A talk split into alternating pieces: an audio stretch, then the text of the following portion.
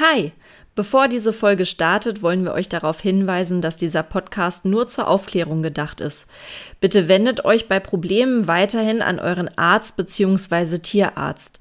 Ebenso solltet ihr keine Selbsttherapie versuchen, dafür sind wir Human- bzw. Tiertherapeuten zuständig. Und jetzt viel Spaß bei unserer heutigen Folge. Doggyfight, Human, der Crossover Physio-Podcast mit Lilly. und Julia. Hi, hier ist Julia. Hi, hier ist Lilly. Herzlich willkommen zu Doggyfight Human. Schön, dass ihr wieder mit dabei seid. Ihr braucht euch nicht zu wundern, dass sie gerade so komisch am Lachen ist. Das ist schon das dritte Mal, dass wir jetzt die Einleitung hier machen. Das hat nämlich leider bisher nicht so gut funktioniert. Aber jetzt einfach, weil wir es jetzt halt so machen. Naja, und aller guten Dinge sind ja drei.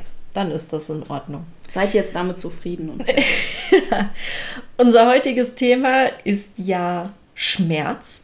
Und wir haben da natürlich wieder sehr, sehr viele ähm, ja, spannende Fakten und ja, Dinge vorbereitet und freuen uns tierisch, euch das auch präsentieren zu dürfen. Ich würde jetzt erstmal anfangen, erstmal euch ja, dazu erklären, was ist Schmerz, was sind da gegebenenfalls ähm, Rezeptoren und Nervenfasern und wie kann denn auch so eine Entzündung ablaufen.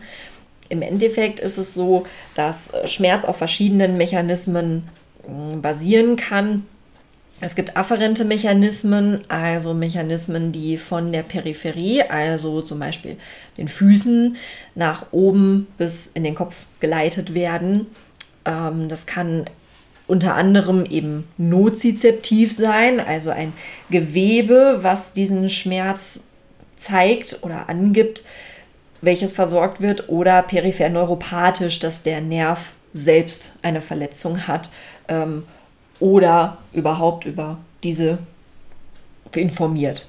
Es gibt verschiedene Verarbeitungsmechanismen, dass man das zum Beispiel ähm, zentral über das Gehirn selbst, über die Nervenzellen selbst verarbeitet oder eben auch emotional.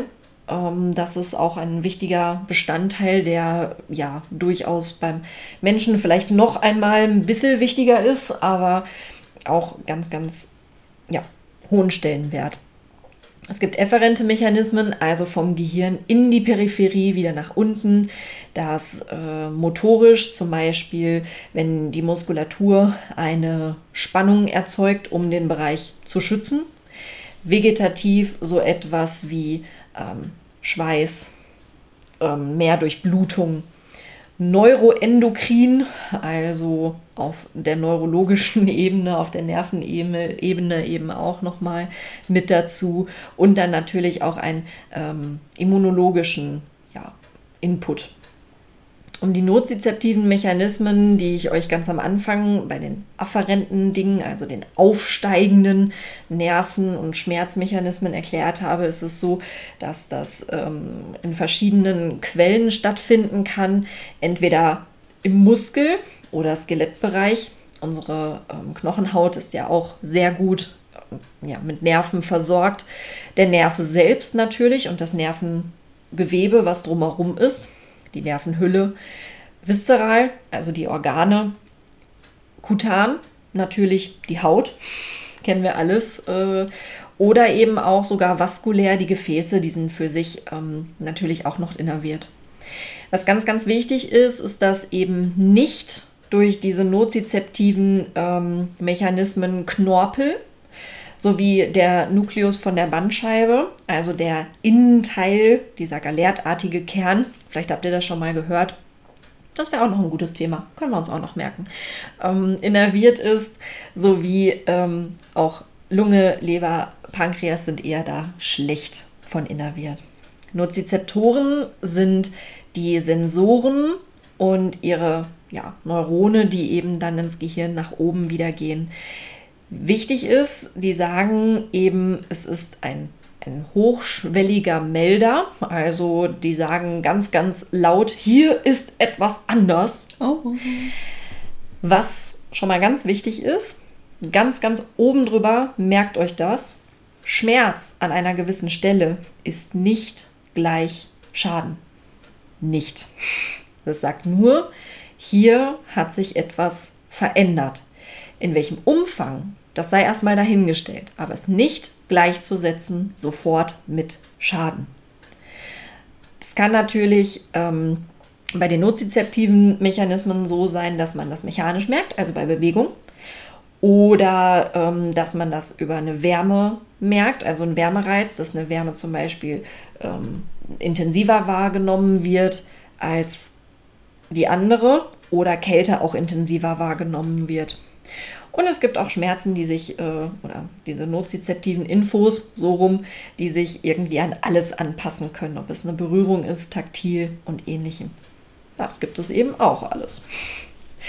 Dann ist es ganz wichtig, es gibt eben auch eine entzündliche Komponente und eine nicht entzündliche Komponente, ähm, beziehungsweise auch einen Bereich der neurogenen oder nicht neurogenen Entzündung.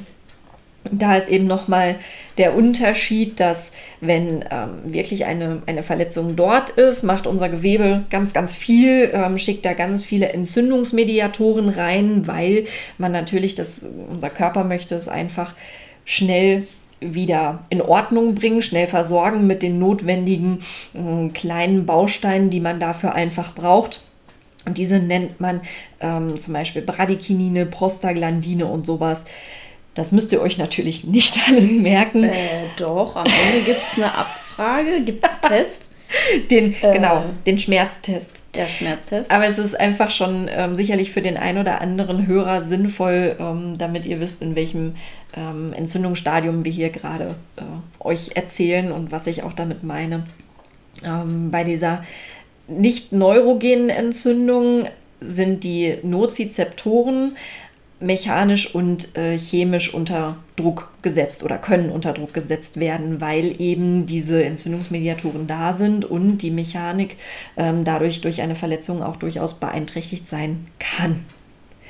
Es gibt eine neurogene Entzündung, die sich meist ähm, nach der nicht neurogenen Entzündung entwickelt hat einfach damit zu tun, dass nach einer gewissen ähm, Zeit unser Körper da noch weitere Entzündungsmediatoren hinbringt, also auch da weitere von ähm, diesen ja, Proteinen und Heilungssuppe, äh, hat mein Dozent früher immer gesagt. Das fand ich ganz toll, konnte ich mir gut vorstellen. Und das bedeutet, dass ähm, auch ja, durch diese Aktivität der Nerven, ähm, äh, der Nozizeptoren, Entschuldigung, ich verhaspel mich jetzt hier, ist ein sehr komplexes Thema. Neuropeptide. Ich habe ein bisschen Sekt getrunken. Also. hilft immer.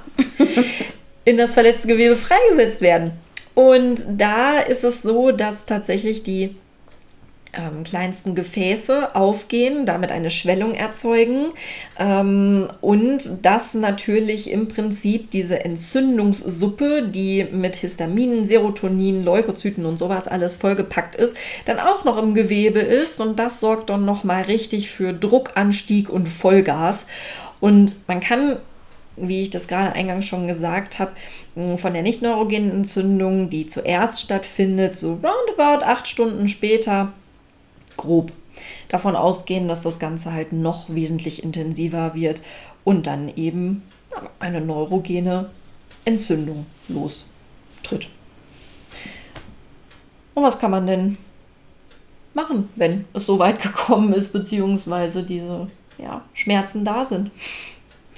Ja, also das, das sage ich mal, das bekannteste, vor allem unter Therapeuten, denke ich mal, ist das Gate Control. Ähm, ich gehe da jetzt einfach mal ein bisschen drauf ein, jetzt ähm, relativ oberflächlich, ähm, aber grundsätzlich, damit ihr einfach so ein bisschen wisst, was da genau abgeht. Also grundsätzlich äh, gefunden haben das Melzek und Wall 1965.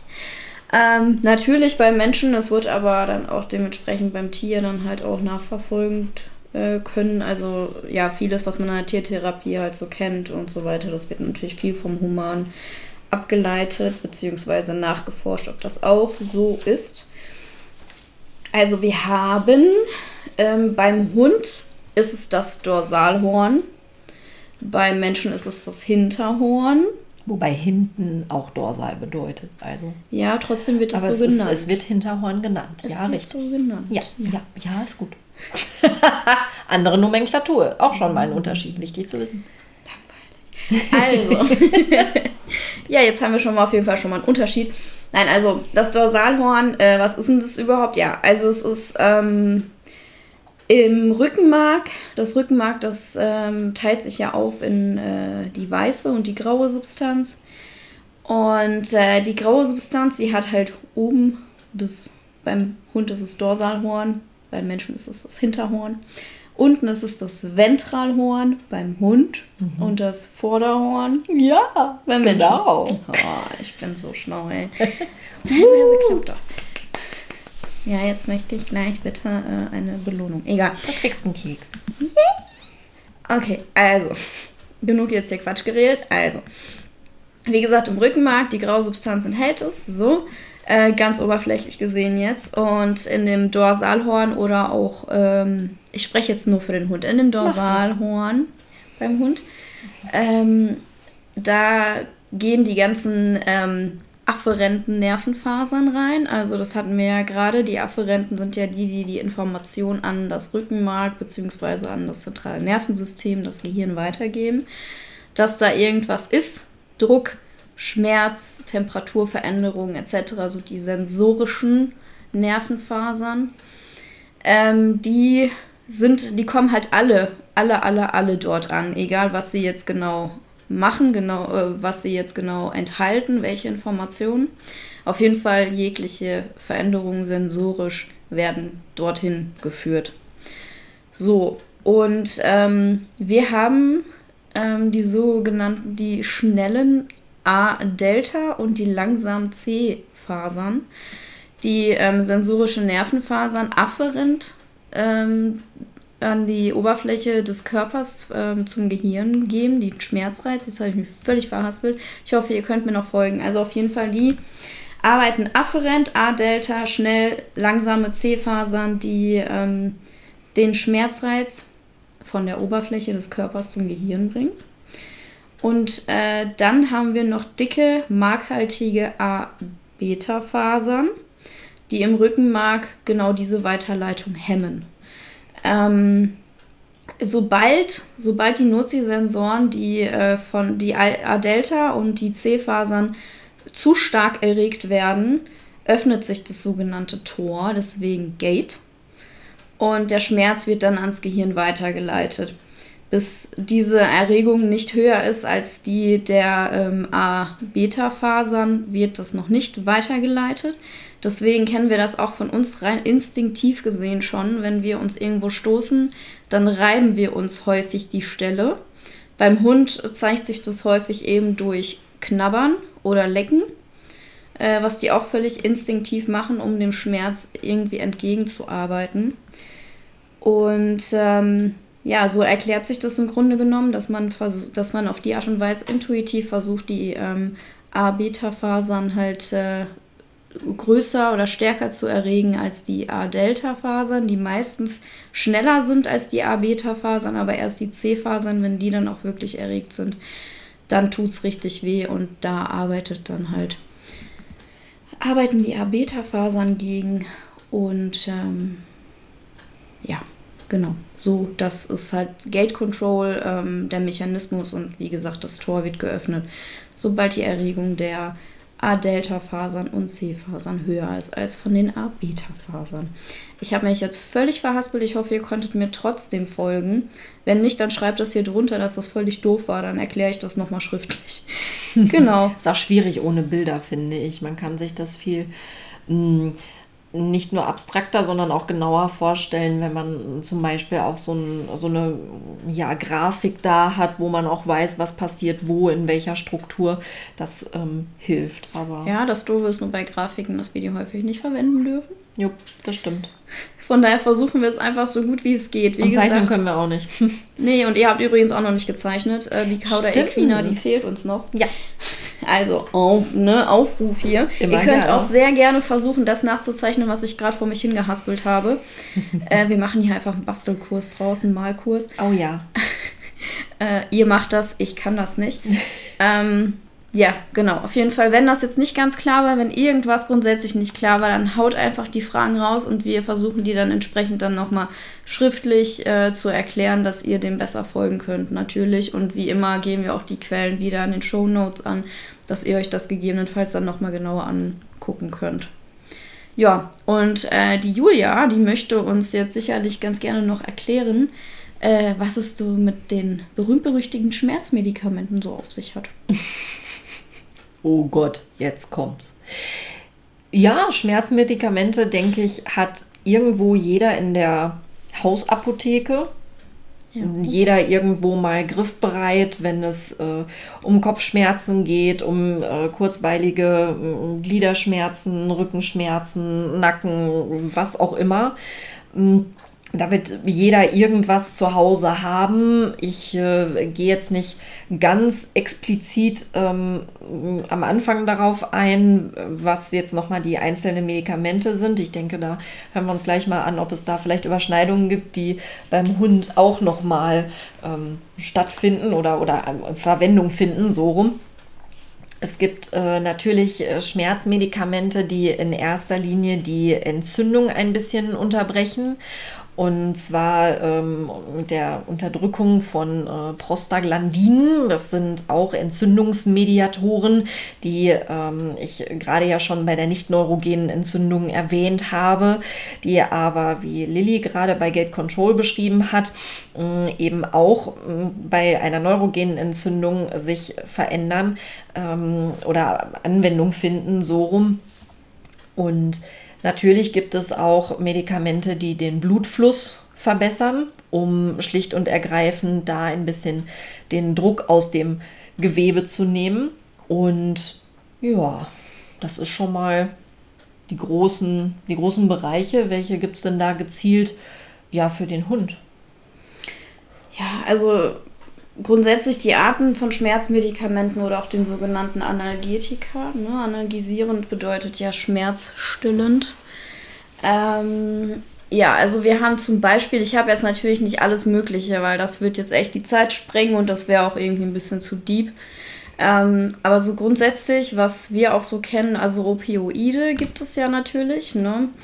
Ähm, beim beim Hund häufig ja, äh, nicht beim Hund, aber beim, beim Menschen häufig mit Abhängigkeit zu tun. Ja, leider. Ähm, beim Tier wurde das tatsächlich nicht beobachtet bisher. Ähm, was allerdings bei Opioiden äh, ein Problem sein kann, das ist das, der sogenannte Ceiling-Effekt. Bedeutet, dass äh, die Vitalfunktionen depressed werden, unterdrückt werden. Zum Beispiel kann es dazu zu einer Atemdepression kommen ähm, da muss man halt immer ein bisschen aufpassen, auch beim Hund. Ne? Aber Opioide sind ja bekanntlich eigentlich so the last äh, Möglichkeit, würde ich jetzt mhm. mal behaupten. Ähm, dann haben wir die NSAIDs, das sind nicht steroidale äh, Schmerzmedikamente. Die arbeiten peripher. Peripher bedeutet in den Körper hinausstrahlend, sage ich mal, äh, also nicht das Rückenmark, sondern eben der Rest, was so vom Kern in den Rest, so der Rest des Körpers rausgeht. Ich hoffe, dass ich habe das jetzt halbwegs nachvollziehbar ähm, erklärt. Äh, auf jeden Fall ähm, arbeiten die peripher antiinflammatorisch, sprich antientzündlich und analgetisch, wie ja gerade schon gesagt, schmerzstillend. Bei OPs wird es gerne mal angewandt und auch bei akutem und chronischem Schmerz bei Arthritis und Arthrosen. Und eigentlich, um so einen kompletten Spiegel aufzubauen, braucht es ungefähr vier bis zwölf Wochen Gabe. Äh, je nachdem, mit was für einer Art von ähm, Erkrankung wir es zu tun haben. Ja, dann gibt es natürlich die Lokalanästhetika, ne, die ähm, Reversible Blockaden der Erregungsleitung in Nervenendigungen, äh, peripheren Nerven und Spinalnervenwurzeln also mit sich bringen, dass eben an der Stelle jetzt eben die, ähm, die Weiterleitung nicht stattfindet des Schmerzes, damit er zum Beispiel operiert werden kann. Ähm, das kann zu Vasodilatation führen, das sind sogenannte Gefäßerweiterungen und entsprechend zu einem Blutdruckabfall. Deswegen ist es echt problematisch bei Hunden oder auch bei Menschen, die ähm, ja, einen niedrigen Blutdruck haben. Das kann auch mal ganz schön in die Hose gehen, aber ja, ich sag mal so, die Mediziner wissen das und sollten entsprechend dann auch agieren. Ähm, was es halt auch gibt, was ich würde mal behaupten, noch relativ jung ist in der ähm, Schmerzmedizin, in der palliativen Medizin. Mhm. Das sind die Antikörper. Die nutzen den Nerve Growth Factor. Ganz kurz einfach mal erklärt. Ähm, es ist, also Nerve Growth Factor bedeutet die vermehrte Bildung von schmerzleitenden Nervenfasern an bestimmten verletzten Stellen und verstärktes Missempfinden des Schmerzes. Zum Beispiel könnt ihr euch vorstellen, hat der Hund eine Arthrose, dann kommt es da zu einer vermehrten Bildung von, äh, von eben den schmerzleitenden Nervenfasern und der Hund hat besonders an dieser Stelle drumherum äh, Schmerzen. Also es wird alles Mögliche wesentlich krasser wahrgenommen, wie Julia ja auch mhm. eigentlich am Anfang gesagt hat, bei Schmerz werden dann plötzlich Dinge heißer, Druck, äh, krasserer Druck etc. eben ähm, aufgenommen und genau das kommt eben durch diesen Nerve Growth Factor eigentlich im Grunde als Selbstschutz des Körpers, dass der dann einfach sagt, okay, hier äh, tut's weh, hier ist Aua, hier versuchen wir so gut es geht zu entlasten und eben den Körper zu entlasten auf der Stelle. Äh, ja, aber eben nur an der Stelle, dann kommt halt die sekundären Problematiken. Ähm, und ja, äh, die Antikörper, die sorgen dann dafür, dass an die Rezeptoren der schmerzleidenden Nervenzellen dieses Nerve Growth Factor nicht mehr andocken kann. Das heißt, die Nervenfasern, die werden nicht noch schmerzleitender und das Missempfinden des Schmerzes wird nicht noch krasser. Mhm. Das, ähm, das bringen eben diese Antikörper mit sich und äh, ich denke mal, was halt viele Hundehalter kennen, mittlerweile ist das Librella. Das äh, ist ja jetzt gerade in einer Testphase so gesehen bei einigen Tierärzten, ähm, das vor allen Dingen bei Arthrose angewendet wird. Allerdings würde ich, wenn dann auf diese, auf diese Thematik dann eher dran, also ja, dran gehen, wenn wir irgendwie mal das Thema Arthrose machen. Mhm. Ähm, genau, ja, aber so an sich jetzt so die Antikörper äh, es gibt natürlich noch wesentlich mehr Ner äh, Schmerzmedikamente, auch Steroidale etc. pp. Aber wie gesagt, ich wollte jetzt so mal so einen kleinen Überblick schaffen, so von den typischsten, häufigsten Medikamenten für Mensch und Tier. Und ähm, ja, ich würde jetzt mal an Julia weitergeben, was denn eigentlich so die typischen Medikamente von Menschen sind. Ich meine, viele kennen wir natürlich, aber trotzdem das vielleicht so ein bisschen eingeteilt bekommen, ist natürlich trotzdem nicht schlecht. Mhm. Ich würde mich da gerne bei dir einhaken, bei den ähm, nicht steroidalen äh, antiinflammatorischen oder Antirheumatika. Ähm, da ist natürlich, wie du gerade schon ähm, erklärt hast, die Unterbrechung der Entzündung ähm, oder Unterdrückung der Entzündung. Das haben wir dann dementsprechend auch ähm, bei dem klassischen Medikament Ibuprofen, was ich denke, äh, ja, fast jeder in irgendeiner Form äh, kennt oder schon mal angewandt hat oder auf jeden Fall jemanden kennt, der. Ähm, bei, das ist eben das äh, ja, klassische NSAIR, das ist immer sehr, sehr sinnvoll. Ähm, Diclofenac ist da ebenso wirksam, ähm, vor allen Dingen auch sicherlich vielen bekannt in dem äh, ja, Wirkstoff einer sehr bekannten Salbe, die man aufschmieren kann, ähm, einer Diclofenac-Salbe mit äh, interessantem Namen. Auch da nochmal einzeln ähm, anzuwenden, um ins Gewebe einzubringen.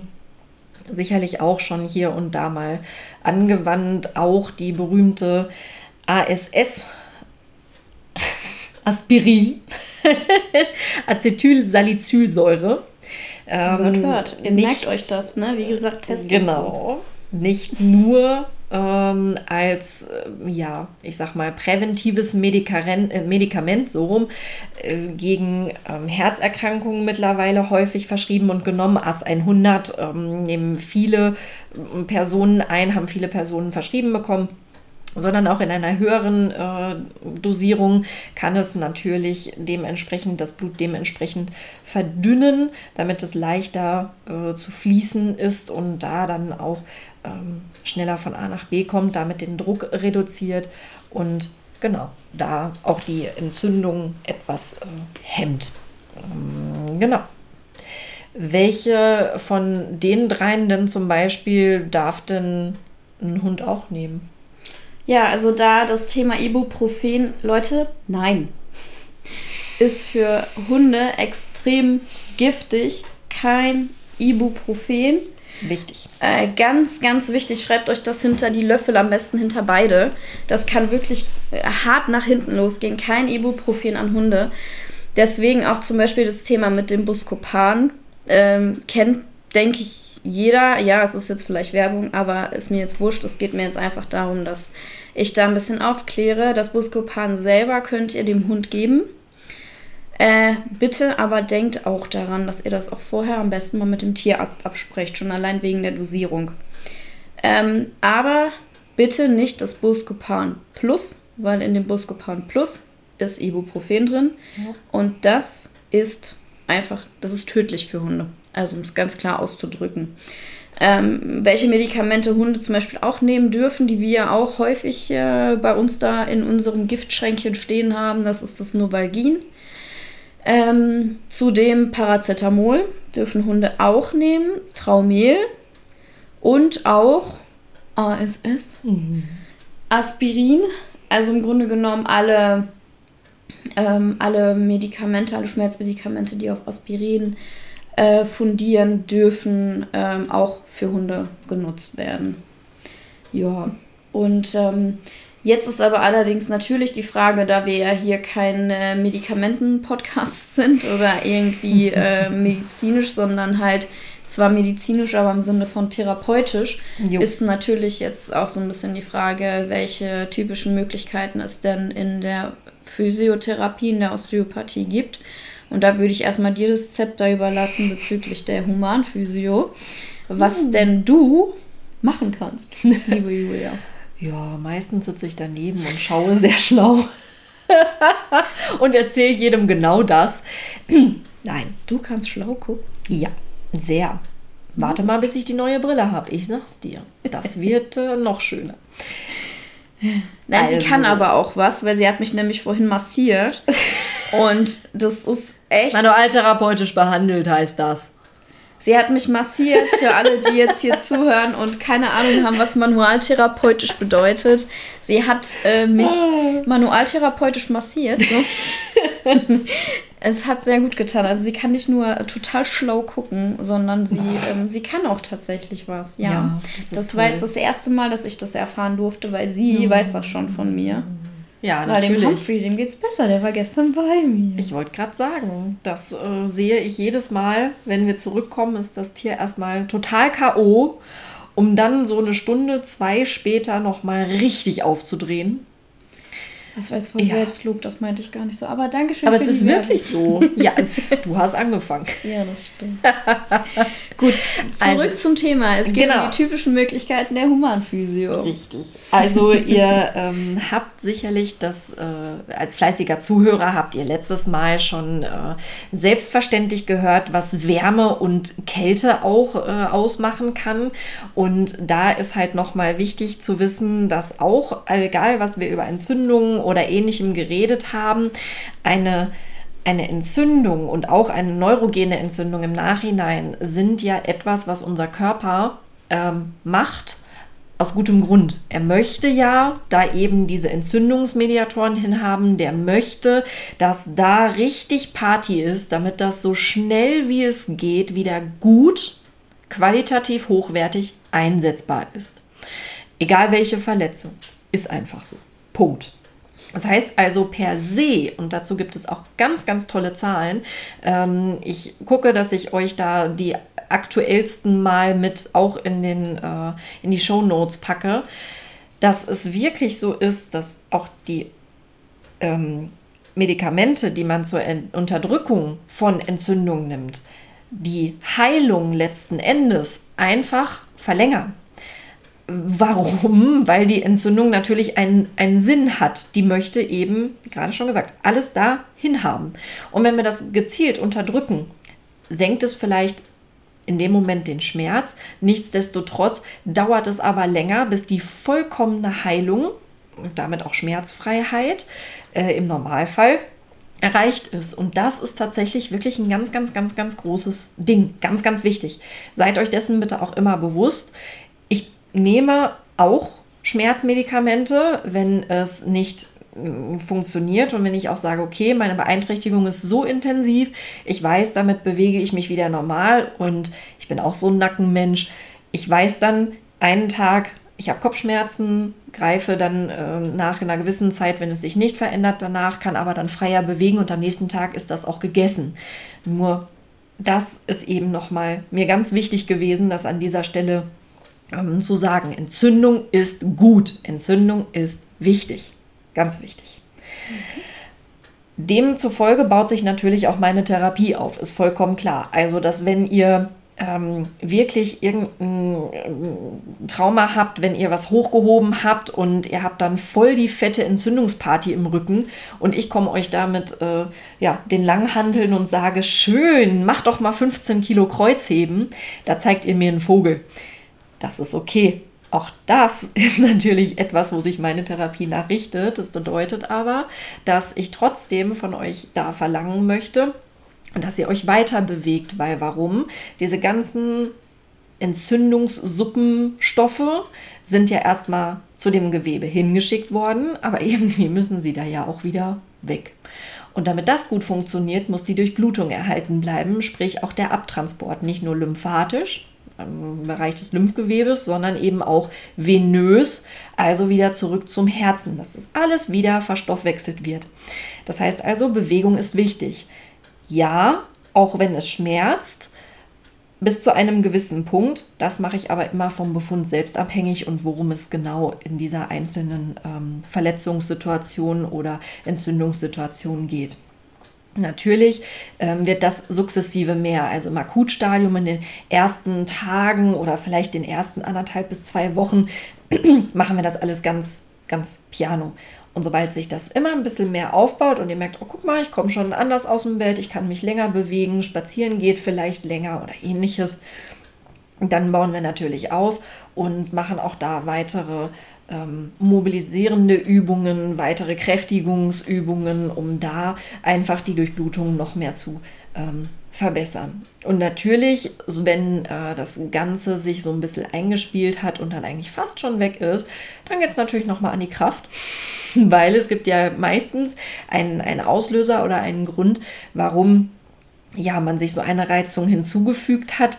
Und um diese einfach präventiv zu behandeln, müssen wir gucken, dass wir da einfach genug ja, Muskulatur aufbauen und die Mobilität erhalten. Das könnt ihr aber in der Regel dann sehr, sehr schnell selber machen mit einem Heimübungsprogramm.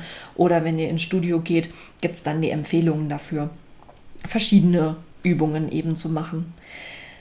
Das Thema chronische Schmerzen ist, glaube ich, tatsächlich etwas, was äh, ja dann nochmal eine Folge wird. ähm, weil das nochmal etwas separat zu betrachten ist, aus dem einfachen Grund, weil die Art des Schmerzes sich ähm, verändert hat. Es hat halt nichts mehr mit einem bestimmten Gewebe zu tun. Ähm, wenn wir uns zum Beispiel irgendeine Schnittverletzung am Oberschenkel zugefügt haben, heilt die und irgendwann ähm, merken wir das nicht mehr und nutzen das einfach ganz normal weiter. Ja, gegebenenfalls mit Narbe, aber das ist dann erstmal wurscht. Das Gewebe ist verheilt und alles ist in Ordnung. Bei chronischen Schmerzen ähm, ist es so, dass der Schmerz nicht mehr im Gewebe selbst stattfindet, sondern wie Lilly vorhin über die Reizweiterleitung und auch das Hinterhorn und auch ähm, das Zentralisieren, also sprich die Ansteuerung und die Info an das Gehirn im Hirn gesprochen hat. Bei einem chronischen Schmerz ist der Schmerz nicht mehr im Gewebe, sondern zwischen den Ohren, weil dort sehr lange gewesen, sehr lange viel Aufmerksamkeit, äh, Aufmerksamkeit bekommen, so rum, heißt nicht, dass man sich den Schmerz einbildet. Bitte, bitte nicht falsch verstehen. Gerade bei äh, uns Menschen zerreden wir gerne sowas und dann kriegt man schnell das Gefühl, ha, die denken, ich bilde mir das ein. Nein, nein, das meine ich nicht damit. Ich meine nicht, dass ihr euch diesen Schmerz ausdenkt, wenn er chronisch da ist. Aber er ist nicht mehr in dem ursprünglichen Gewebe, weil das ist schon lange abgeheilt. Und das ist dann eben nochmal ein ganz anderer Unterschied. Ja, Thema Schmerzgedächtnis. Schmerzgedächtnis, absolut. Und das ist tatsächlich etwas, wo, wenn ihr dann ja wieder wisst, das Gewebe ist komplett tutti, da ist alles supi und in Ordnung, dann kann man da natürlich auch andere Lasten draufpacken. Logischerweise. Das heißt also, wenn jemand mir sagt, ich habe seit äh, fünf Jahren Kniebeschwerden XY und alles wurde ja, durchgecheckt, der Arzt sagt, bildgebend technisch und der Rest ist auch in Ordnung. Nichts, nichts da, nichts zu finden, aber euch tut das Knie, wer weiß wie weh und immer noch und immer in der gleichen Intensität. Dann ist es trotzdem Zeit, genau daran zu arbeiten mit Training, mit Schmerzerfahrung und auch da zu sagen, okay, wir gucken mal, wie hoch wir auf diesen Berg kommen und das ist nochmal, wie gesagt, ein extrem komplexes Thema für sich selbst. Ist mir aber an dieser Stelle sehr wichtig gewesen, weil genau das ein Punkt ist, ähm, wo man sich häufig missverstanden fühlt. Und mir es wichtig ist, dass ihr das einordnen könnt und das dann im Zweifelsfall auch so kommuniziert. Genau. Welche Möglichkeiten gibt es denn in der, in der Therapie bei Hunden? Ja, natürlich auch ähm, das Thema Bewegungstherapie, ähm, sobald es halt nicht mehr hochentzündlich ist, klar. Ähm, eigentlich beim Hund ist es ähnlich wie beim Menschen, da jetzt irgendwie gegen vorzugehen. Es kommt immer drauf an, wie krass ist das Gewebe jetzt in dem Moment, wenn es entzündlich ist. Ähm, kann man zwar manualtherapeutisch dran, aber nicht genau da, sondern in dem Gewebe drumherum um da einfach die Durchblutung zu fördern und dabei zu unterstützen, dass die Entzündungsstoffe, wie zum Beispiel das Prostaglandin, Prostaglandin. Entschuldigung, Prostaglandin. Ja, jetzt habe ich mich versprochen. Aber ich wollte euch nur noch mal so einen so einen Sidekick geben, weil es gibt ja noch einen Test. Äh, nein, es gibt keinen Test, aber das war egal. aber ich wollte noch mal schlau sein. Also, genau. Ähm, deswegen, das kann man natürlich machen in dem Gewebe drumherum, aber eben nicht genau an der Stelle, weil die, genau die Stelle, die wird sich ähm, bedanken und der Hund auch. Der wird euch nämlich an die Gurgel gehen und dann, äh, ja, dann war es das auch. ähm, aber grundsätzlich, was man machen kann in der Hundetherapie, und äh, das ist halt auch ähnlich eigentlich auch beim Menschen, ähm, zum einen halt die Stromtherapie. Da haben wir halt wieder das Thema mit dem Gate Control. Ähm, auf die Art und Weise mit dem galvanischen Strom können wir eben die Erregbarkeit hemmen und auch das Schmerzempfinden verringern. Und zwar hält das dann auch noch länger an als die Behandlung selbst. Das ist ganz nett, dass es so ein bisschen anhält.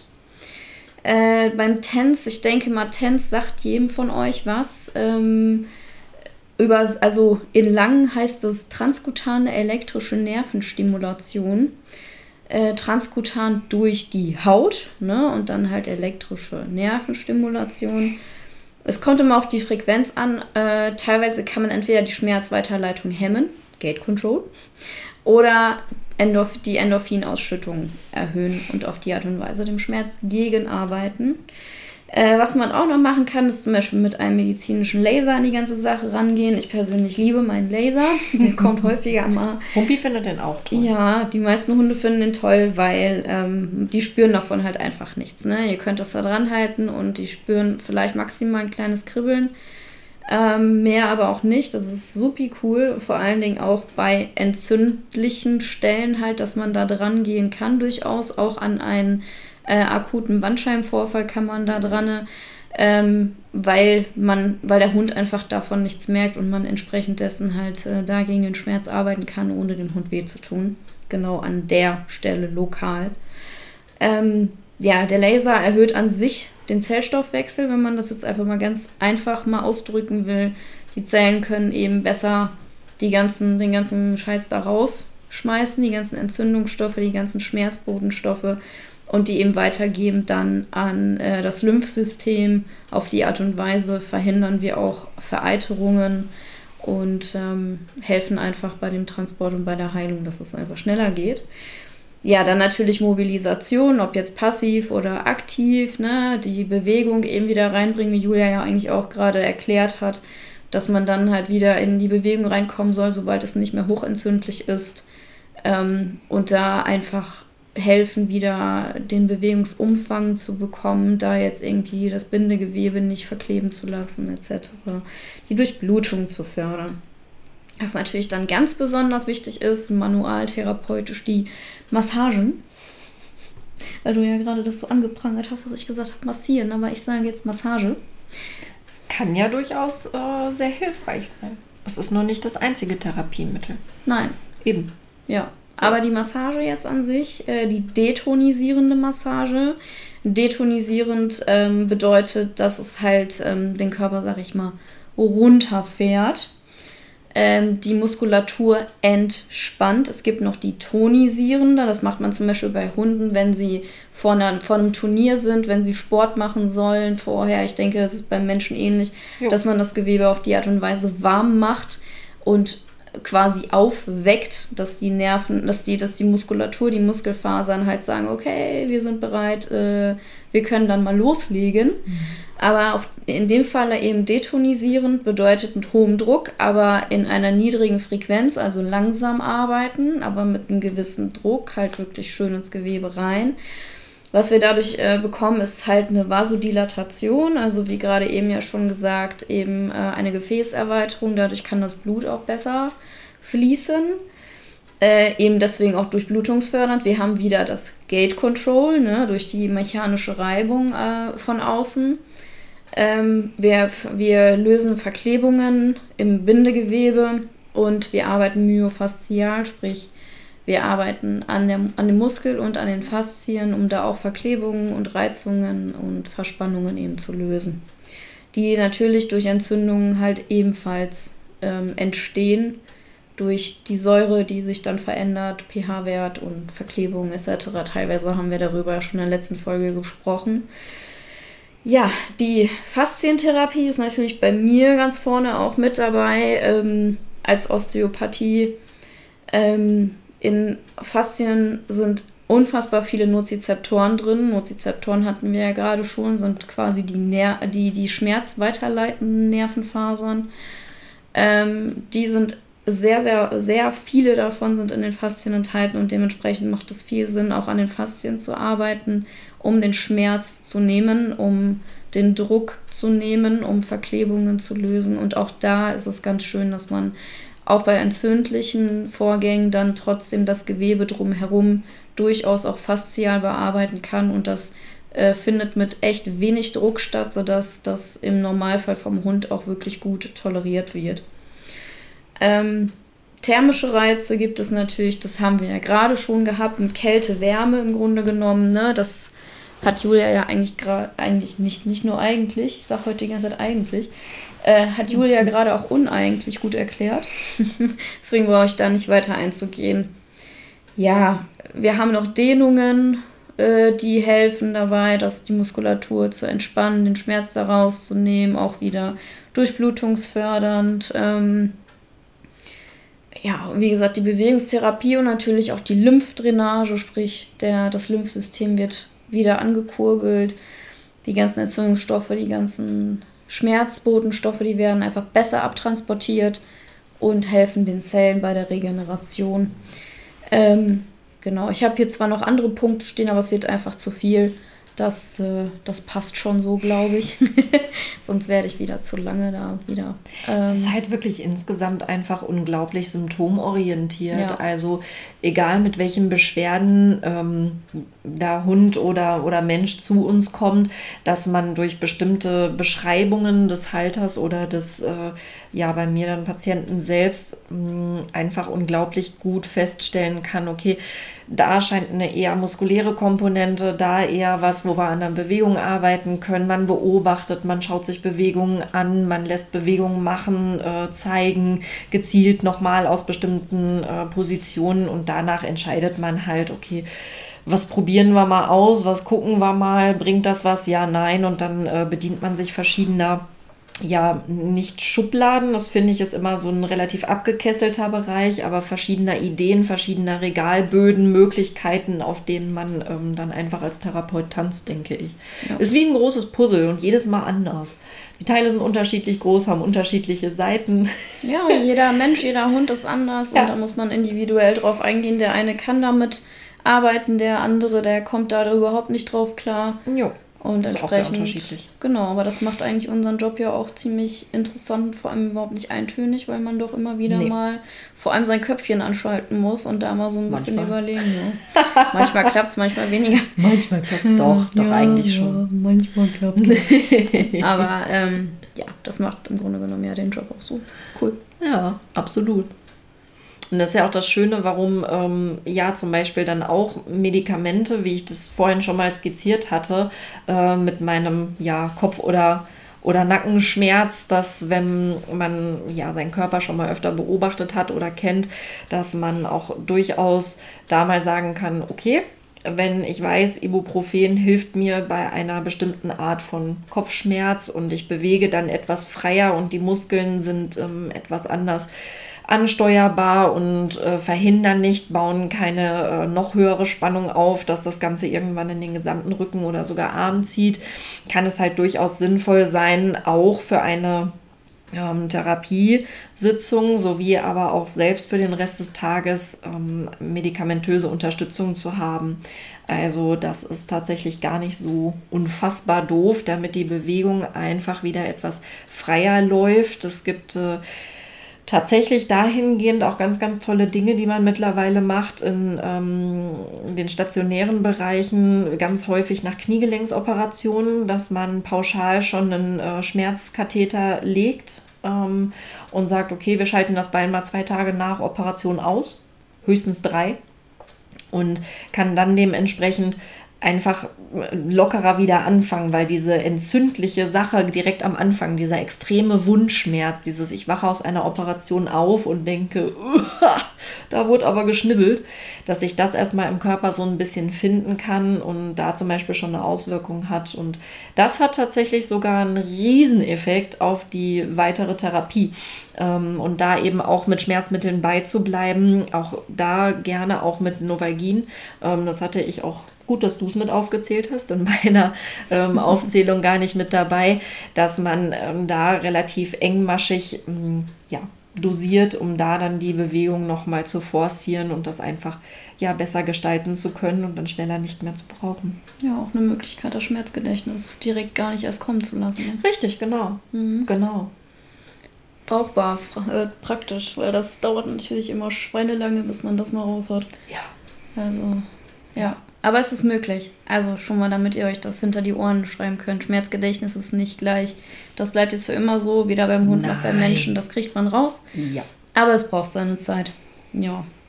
Ja, aber wenn wir jetzt schon bei dem Thema Medikamente und Therapie und so weiter sind, ähm, ich habe da einen mega coolen äh, Beitrag schon äh, vor einer Weile gefunden und ähm, habe den verschlungen und finde den immer noch unfassbar interessant und ähm, einen Artikel, Quellenangabe gebe ich euch natürlich wieder in den Show Notes. Und ähm, das fand ich schon ziemlich cool und auch ziemlich interessant und definitiv auch ähm, bedenkenswert, auch für uns Therapeuten, aber auch für den Tierarzt oder auch für den Humanmediziner. Da mal so ein bisschen da wieder so auf dieses, diese Zusammenarbeit zu setzen und jo. nicht immer jeder macht sein Ding und im Endeffekt ist mir das auch egal, was der Therapeut sagt. So meistens geht es eher, also bei uns vom Tierarzt aus, dass wir nicht so ernst genommen werden, aber das ist, ja, ist was anderes jetzt.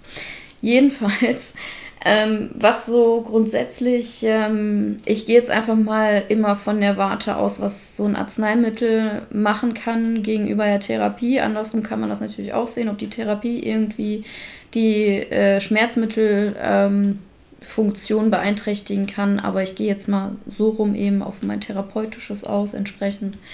Also zum einen, ähm, ich hatte ja vorhin gesagt, es gibt die nicht steroidalen Medikamente, wie zum Beispiel das Ibuprofen beim Menschen, mhm.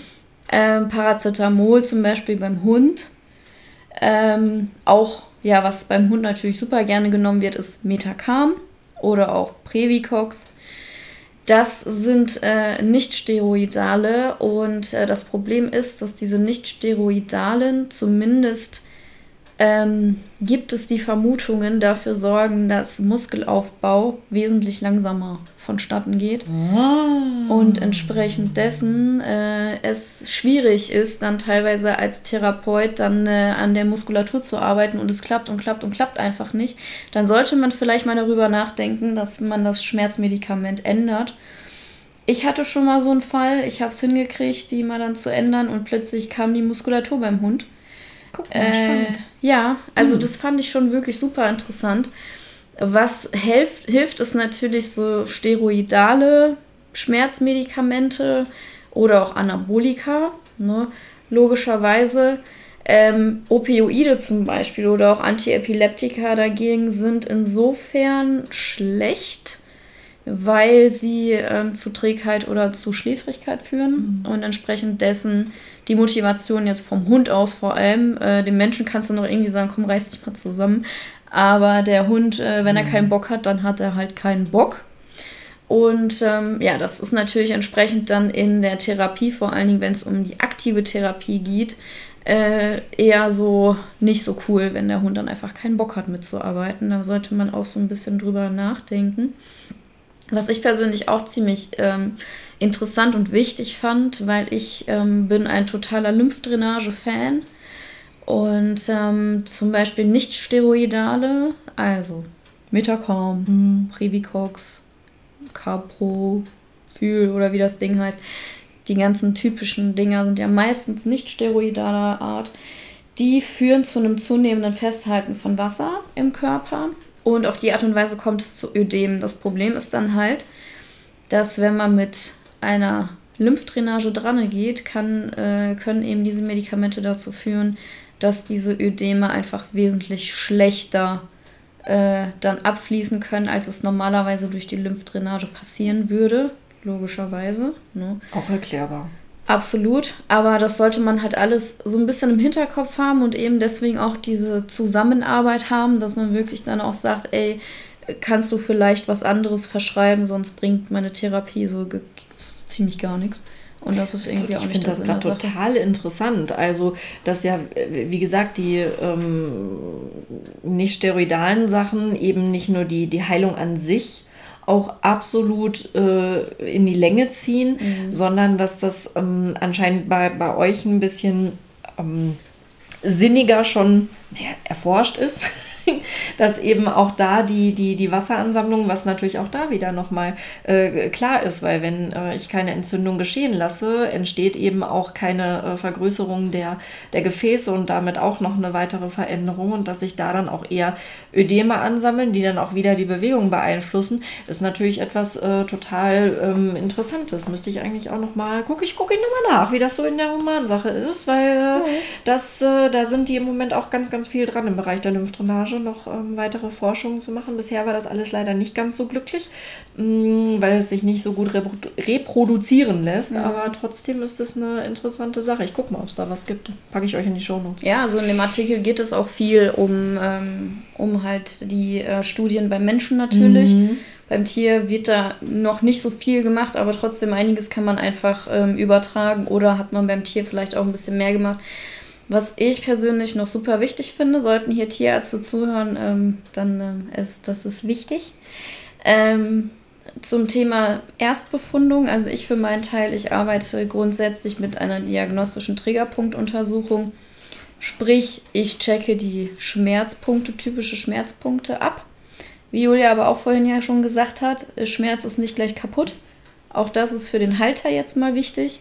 Aber ich ähm, provoziere halt bestimmte Schmerzen, um zu sehen, wo tut's weh, wo nicht. Das Doofe ist halt, wenn der Hund gerade halt ähm, zum Beispiel nicht steroidale Medikamente bekommt, was ja häufig der Fall ist, wird die Schmerzwahrnehmung einfach gehemmt. Mhm. Denn dementsprechend ist es dann immer so eine Sache, wie authentisch ist die Reaktion des Hundes. Wir, also man sagt im Normalfall, es wäre gut, wenn der Hund so ein bis zwei Tage vorher kein Schmerzmedikament mehr nimmt. Achtung, mit dem Tierarzt absprechen. Wenn der Hund hoch schmerzhaft ist und einfach nicht durch den Tag kommt ohne, dann lasst es bitte. Geht ja auch nicht anders. Ja, außerdem sagt der Hund mir dann trotzdem Bescheid. Ja, ja. Also, ne, von daher. so intensiv, ähm, ne? Genau, mhm. von daher, ja. äh, ne, das jetzt nicht irgendwie nehmen als, okay, ich gebe dem Hund jetzt nichts mehr, weil wir haben morgen Physio oder so, Nein. Ähm, beim Thema Previcox ist es tatsächlich so, dass man da sagt, dann wirklich drei bis vier Tage, weil das ist äh, noch ein bisschen krasser von der Schmerzhemmung her als andere. Mhm. Äh, deswegen ähm, da auch an die Tierärzte eben. Äh, ich hatte mal einen, äh, einen Erstbefundungspatienten, ähm, wo der Halter mir sagte, ja, der Tierarzt, der hat ähm, dem Hund jetzt hier nochmal Schmerzmedikamente gegeben, damit er dann vernünftig bei dir in der Therapie steht und so belastet, wie er soll. Super. Und ich habe mir nur so gedacht, ähm, das ist genau das, was ich nicht will. Ich will ja sehen, wo das Problem ist. Ich will ja nicht, dass durch die Medikamente der Hund sich halt so hinstellt, weil es gerade geht, aber grundsätzlich ist ja nicht die Ursache dann äh, gelöst, sondern ja nur das Symptom. Äh, von daher, ne, an alle Tierärzte, das ist doof, äh, macht das bitte nicht. Und an alle Halter, ähm, ja, sprecht das ab, ob das möglich ist, dass man das gegebenenfalls absetzt, ein paar Tage vorher. Und an alle Therapeuten, denkt daran, das den Leuten auch zu sagen vorher, bitte das Schmerzmedikament absetzen, ähm, zumindest kurzzeitig, wenn es möglich ist. Ähm, ja, äh, ich hatte noch was zu physikalischen Therapien, muss ich gerade nur mal kurz noch mal schauen. Um da vielleicht kurz reinzugrätschen, während du kurz einmal noch guckst. ähm, ihr fragt euch sicherlich, wie ist das dann ja, beim Menschen? Mm, der Unterschied auch da nach wie vor und immer wieder ist schlicht und ergreifend, ihr könnt mir das sagen. Das heißt also, wenn ich weiß, dass ihr dreimal am Tag 400 äh, Milligramm Ibuprofen nehmt, kann ich auch davon ausgehen, dass ihr euch anders verhaltet und ihr könnt mir vor allen Dingen erzählen, wie es vor den dreimal 400 Milligramm Ibuprofen war. Und das frage ich sehr genau nach und vor allen Dingen ist mir da zum Beispiel extremst wichtig, meine Lieblingsfrage, schön, dass Sie das nehmen. Äh, Wirkt das? Das ist eine Weil, gute Frage. wie ihr nämlich auch schon gelernt habt, müssen ja diese Medikamente nicht wirken. Vor allen Dingen dann nicht, wenn gar keine Entzündung da ist. Mhm. Das heißt also, wenn ein, ein, ein Unterdrückungsmedikament einer Entzündung nicht wirkt, dann habt ihr auch keine Entzündung dort. Das ist schlicht und ergreifend doverweise der Fall. Und das ist tatsächlich etwas, was auch total wichtig ist für mich in der Diagnostik, weil ich dann ähm, weiter gucken kann und sagen kann, okay, dann äh, ist da vielleicht noch was ganz äh, Kriminelles im Busch oder was anderes. Wenn die Schmerzen irgendwie auf 20 von 10 sind, kann ich auch da wieder weitere Untersuchungen durchführen ähm, und schauen, ob da nicht vielleicht doch die Nervenfaser an sich äh, eher beleidigt ist als das äh, Setting drumherum. Das muss nämlich auch nicht eine Entzündung sein, bei der irgendwelche ähm, Entzündungsmedikamente wirken. Also nicht nur irgendwelche, sondern gerade die nicht steroidalen. Darum mhm. geht es jetzt nochmal. Das ist nochmal ein Unterschied. Die kriegen nämlich nicht das Türchen offen zum Nerv. Das ist bei Opioiden was anderes, aber wie gesagt, das würde zu tief in die Materie gehen. Deshalb auch da, bei mir ist es so, wenn ihr da hinkommt und ich kann gar nichts mit euch machen, euch gar nicht bewegen, habe ich eher ein Problem. Ähm, aber ich weiß dann ja, in welchem Umfang ihr die Medikamente genommen habt oder eben auch nicht. Genau, ja. Also als Halter da wirklich drauf achten und das dem Therapeuten dann auch sagen, dass er entsprechend dann einfach weiß, äh, welche Art von Schmerzäußerung wir zu erwarten haben und worauf er oder sie zu achten hat ob da wirklich Schmerz ist oder eben nicht. Ähm, ja, ich, äh, ich hätte da mal einen Side-Fact, weil das mit den physikalischen Therapien, das ist tatsächlich noch gar nicht so wirklich ähm, geklärt. Deswegen äh, ist das eigentlich jetzt uninteressant. Deswegen haue ich einfach mal einen anderen Side-Fact raus zum Thema Cortison. Ist zwar jetzt nicht direkt Schmerz, aber zumindest gegen Schwellungen. Beeinflussend, ja. Ja, es ist beeinflussend, aber definitiv. Ja, gut, ja, Corticoide, doch. Ja, auch so ein bisschen Entzündungsrichtung. Ja, ja gut, ja. eigentlich. Eigentlich passt Cortison auch ganz gut. Ja. Ja. Ähm, Cortison führt tatsächlich dazu, dass ähm, auf bestimmte physikalische Therapien Hunde so ziemlich gar nicht reagieren. Mhm. Also Cortison zum Beispiel beim Thema Magnetfeldtherapie äh, funktioniert eigentlich gar nicht. Da könnt ihr den Hund auch einfach nur auf eine Decke legen. Das bringt genauso wenig. Und auch beim Thema Laser. Das äh, funktioniert im Grunde genommen nicht. Also auch wenn der Hund irgendwie was Cortisonhaltiges nimmt, dann sagt das unbedingt dem Therapeuten. Das ist uns sehr wichtig, damit wir entsprechend reagieren können und entsprechend dann was anderes dafür eben anwenden können und äh, nicht die Zeit quasi äh, verschwenden für ähm, Therapiemöglichkeiten, die es einfach nicht bringen. Also so viel zum Thema Cortison dann nochmal. Haben wir gar nicht angesprochen, ne?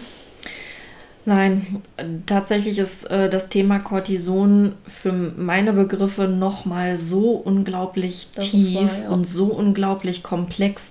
Ähm, es wird verteufelt in ähm, dem aktuellen Gesellschaftsmunde, was ich persönlich und aus meiner ja, kleinen Erfahrung und Erfahrungsschatz gar nicht da so sehe. Es kommt immer darauf an, welche Dosierung zu welcher Zeit, in welchem Umfang. Aber nichtsdestotrotz äh, wäre das vielleicht dann auch nochmal in Kombination mit ähm, weiteren Erkrankungen etwas, wo man nochmal drauf eingehen könnte und sollte. Definitiv. Ja, aber das Problem einfach an Cortison, deswegen es halt verteufelt wird, ist gerade bei Tierärzten muss ich sagen, ich finde, es wird zu häufig verschrieben. Mhm. Es wird so häufig irgendwo reingehauen und es ist einfach nicht das Allheilmittel, aber Nein. es wird irgendwie so wie auch teilweise Antibiotika einfach mal reinhauen. Mhm. Ähm, das ist natürlich dann schade, wenn ähm, ja.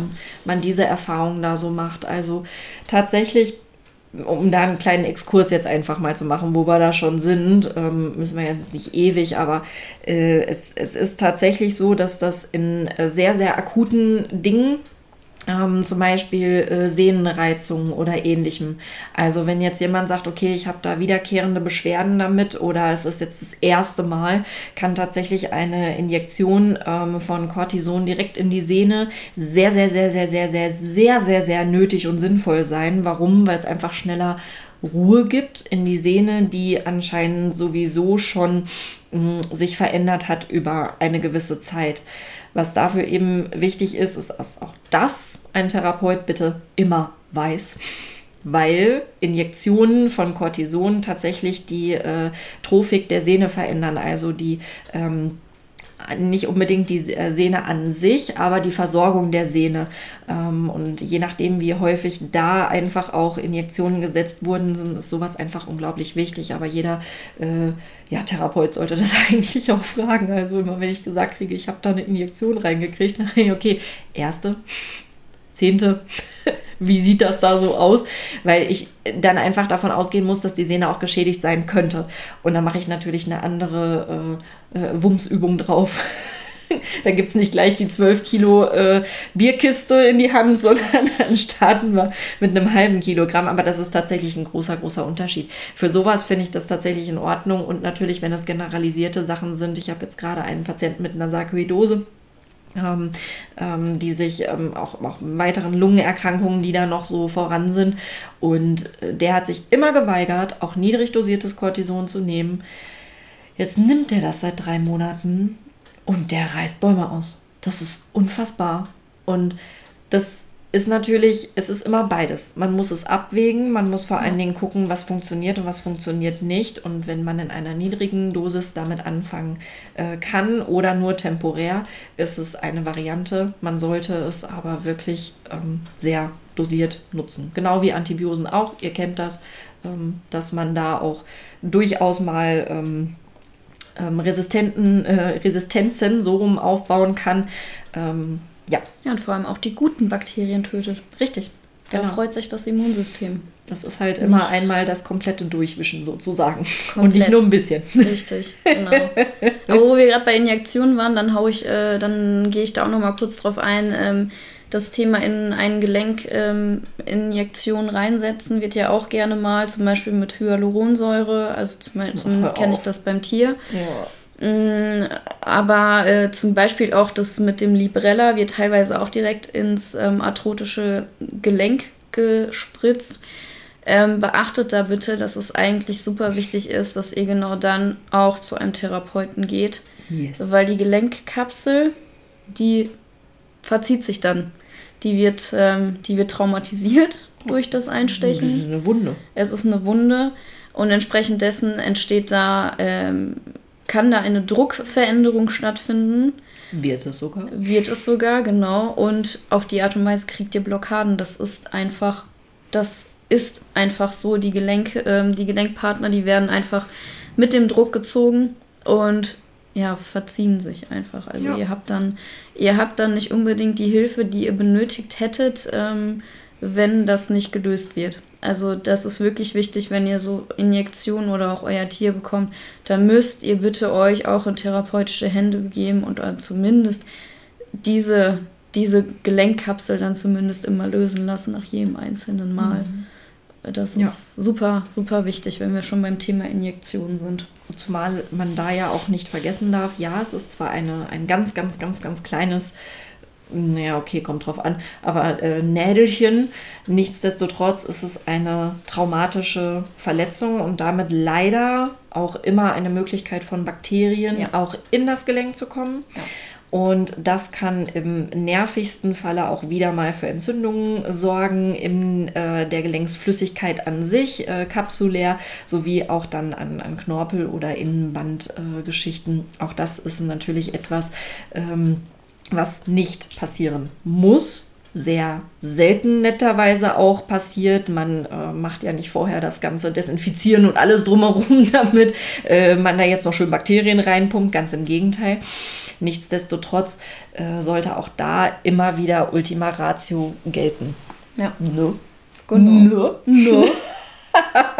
ich bin sowieso dafür, dass wir ein Trinkspiel ähm, ausrufen jetzt immer wenn Julia nö sagt, wobei ich mich jetzt dabei ertappt habe, dass ich das teilweise abgeguckt habe. Du hast habe. das öfter gesagt als ich, ich hab, heute. ich habe so tatsächlich heute das häufiger gesagt als du. Von daher äh, macht doch einfach euch den Spaß bei der nächsten Folge. Egal wer von uns beiden nö sagt, dann gibt es einen Schnäpskin. Und dann schreibt uns mal, nach wie vielen Minuten ihr leider komplett dicht wart und es leider ähm, ja dann nicht ihr mehr. Nehmt natürlich war. die Bio-Apfelschorle. Nö. Ihr nehmt den Schnaps. Ansonsten bin ich sehr enttäuscht von euch. Das erwarte ich von unseren Hörern. So. Wir müssen unseren Hörern auch noch einen lustigen Namen geben, aber das machen wir irgendwann anders. Ja, schauen wir erstmal. ja. Ähm, ja, so, wir haben jetzt genug über Medikamentetherapie und wir sind schon wieder voll abgeglitten, aber ich finde das eigentlich ganz cool. Jo. Weil irgendwie macht das ja trotzdem alles irgendwie Sinn. Was vielleicht noch ganz interessant ist und ich da auch noch nicht so genau weiß, was sind denn eigentlich so für typische Schmerzanzeichen, die ein Hund so zeigen kann? Ja, also ich bin ja auch in der letzten Folge schon ähm, drauf eingegangen, jetzt speziell beim Rückenschmerz, wer sich das nicht angehört hat. Nochmal anhören. Äh, bitte anhören, ja. Ich habe mir da richtig Mühe gegeben bei, Leute.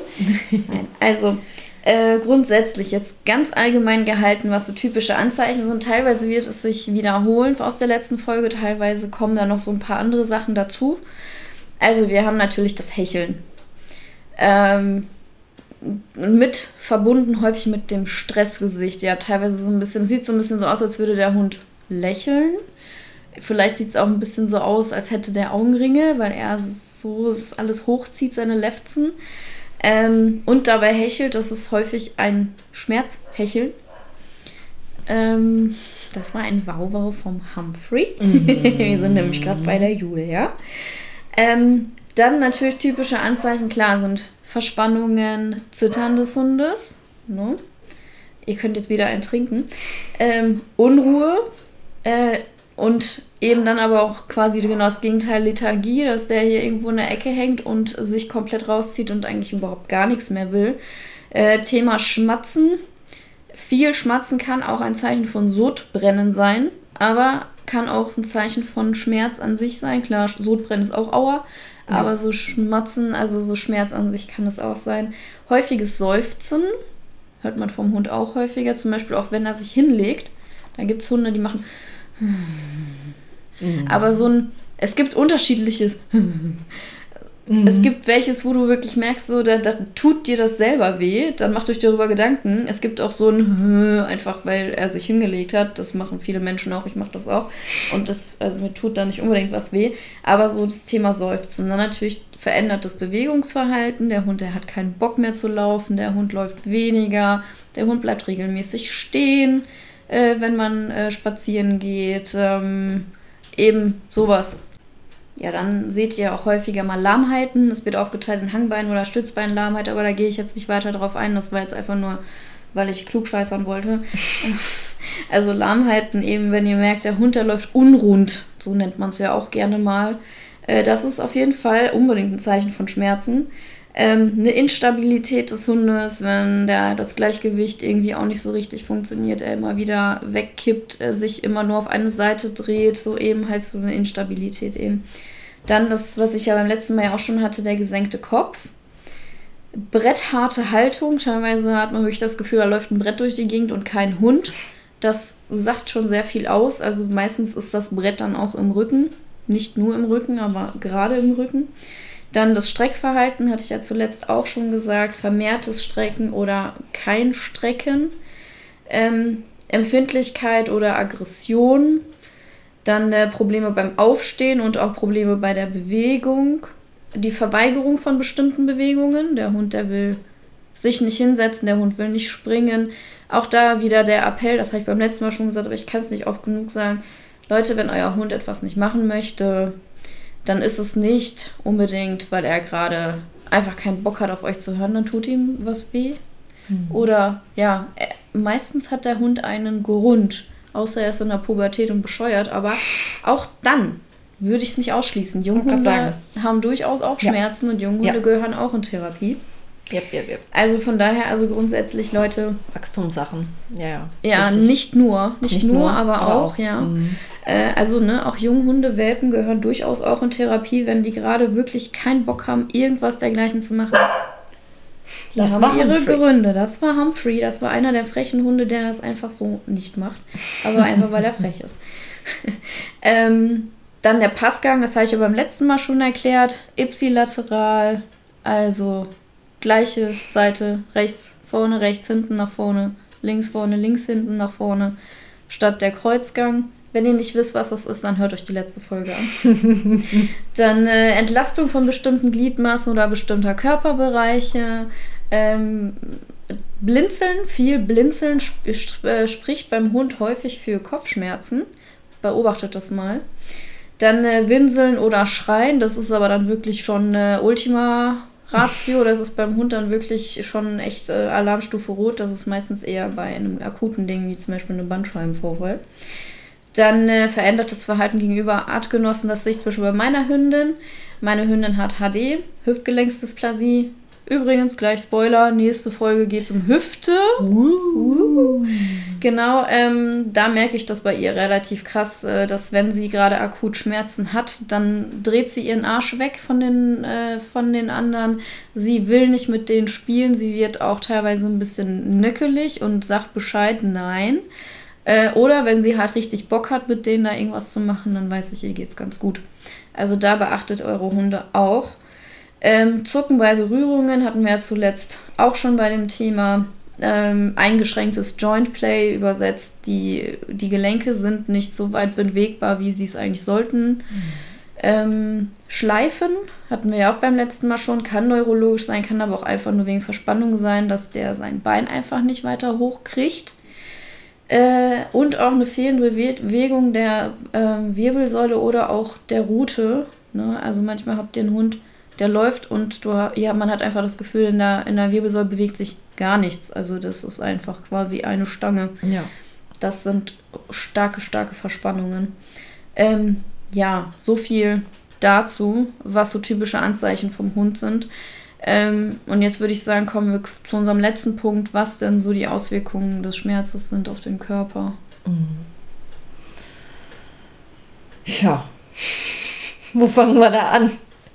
Also mal abgesehen von, ähm, ich, ich starte da mal bei den Menschen bei dem aller, allerwichtigsten Thema und das ist sicherlich die, die emotionale Gesundheit, äh, die da in erster Linie vorangeht. Meist sind wir ja sehr abhängig davon, dass unser Körper funktioniert, in egal welcher Art und Weise. Ähm, ich sag mal, der, der Banker, der auf seinem Bürostuhl sitzt und äh, nach Minute fünf schon Rückenschmerzen hat, wird sicherlich nicht so aufmerksam sein können, den ganzen Tag mit äh, 150 Prozent zu arbeiten genauso wie äh, der Fliesenleger mit einem schmerzenden Knie äh, verhindern äh, wird, äh, stundenlang auf den Knien rumzurutschen oder da halt eben noch mehr leidet, weil er dann vielleicht nicht so schnell ist wie sonst mm, oder die Kindergärtnerin, die auf dem äh, kleinen Hocker sitzt äh, und, und da dann versucht irgendwie hochzukommen und jedes Mal einen Schuss in die Hüfte kriegt. Also das sind halt ähm, so plakative Beispiele, die ich jetzt mal genommen habe wo man natürlich da etwas unter Druck geraten kann, beruflich sowie aber auch familiär. Äh, auch da sicherlich das äh, Spielen, sei es mit den Kindern oder die vielleicht Pflegeversorgung der Eltern, auch das leidet natürlich unter ähm, einer, einer Schmerzproblematik und damit auch einem veränderten Bewegungsverhalten, weil man dann auch durchaus gewisse Dinge aufgrund des Schmerzes nicht mehr ausführen kann oder möchte. Und das ist in erster Linie, ähm, was, die, was die Psyche unter anderem einfach mitbelastet. Selbstverständlich ähm, ist natürlich das veränderte Bewegungsverhalten auch klar. Ähm, wenn ich eine, eine gewisse Ecke der Bewegung nicht nutze, wird sich das äh, Gelenk oder die Gelenke auch dahingehend adaptieren, also anpassen.